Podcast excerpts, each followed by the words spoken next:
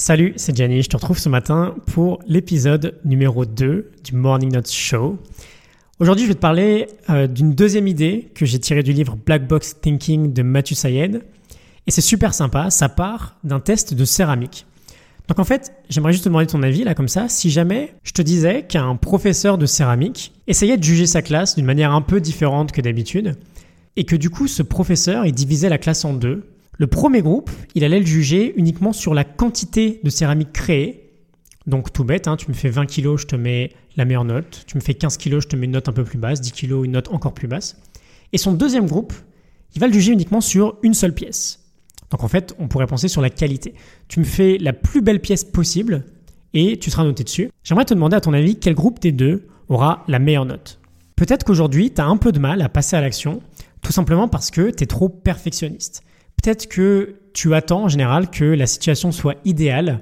Peut-être que tu te dis que tu mangeras mieux, par exemple, quand tu auras une nouvelle cuisine. Pas maintenant, juste quand tu auras une nouvelle cuisine, parce que ce sera plus facile de bien cuisiner.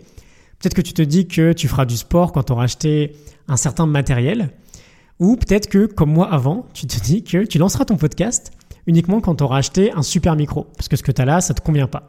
Ou peut-être tout simplement que tu as juste peur de l'échec en fait. Tu as peur de pas réussir, ça te paralyse et du coup tu restes inactif vis-à-vis -vis de ton objectif. La petite expérience, le petit test dont je t'ai parlé au tout début, c'est un vrai test, un test réel qui a été réalisé par un vrai professeur de céramique. Et si je t'en parle, c'est tout simplement parce que les résultats sont assez contre-intuitifs. On aurait tendance à dire que le groupe qui a été jugé sur la qualité aura une meilleure note que le groupe qui a été jugé sur la quantité.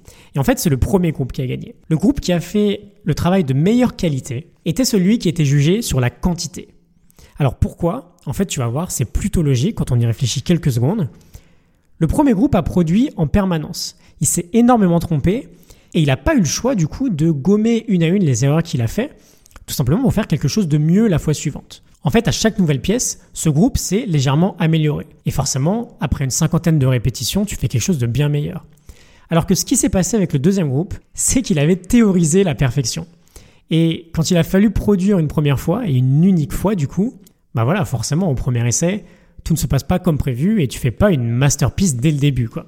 Donc il y a une moralité derrière tout ça, c'est que quoi qu'il arrive, on passe à l'action. C'est vraiment pas grave si on se trompe, juste on corrige et on recommence. On reprend un peu le principe de la boîte noire qu'on a vu dans l'épisode numéro 1. Cette théorie-là dont je te parle, c'est exactement ce que je suis en train d'essayer de mettre en place. J'avais théorisé pendant des mois une manière de rendre un peu plus visuel ce que je raconte dans mes morning notes. Donc j'avais envie de faire des vidéos en fait. Et si tu me suis depuis quelques temps, tu avais dû voir sur ma page Facebook, j'avais fait un premier essai au mois de janvier, donc j'avais déjà mis super longtemps, je fais mes morning notes depuis euh, un peu plus d'un an maintenant. Et ce premier essai, euh, bah, ça me chauffait pas mal, hein. j'avais envie de continuer, mais en, en réalité ça m'avait pas forcément plu.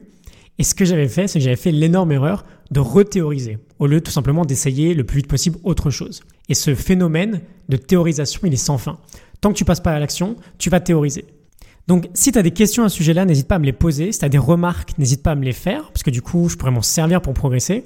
Je te mets comme d'habitude tous les liens qui vont bien dans la description, notamment euh, un TED Talk de Mathieu Sayed, qui, euh, si tu parles anglais, je pense que tu pourrais vraiment apprécier. Et moi, je te retrouve demain pour l'épisode numéro 3. Excellente journée à toi. À demain. Salut.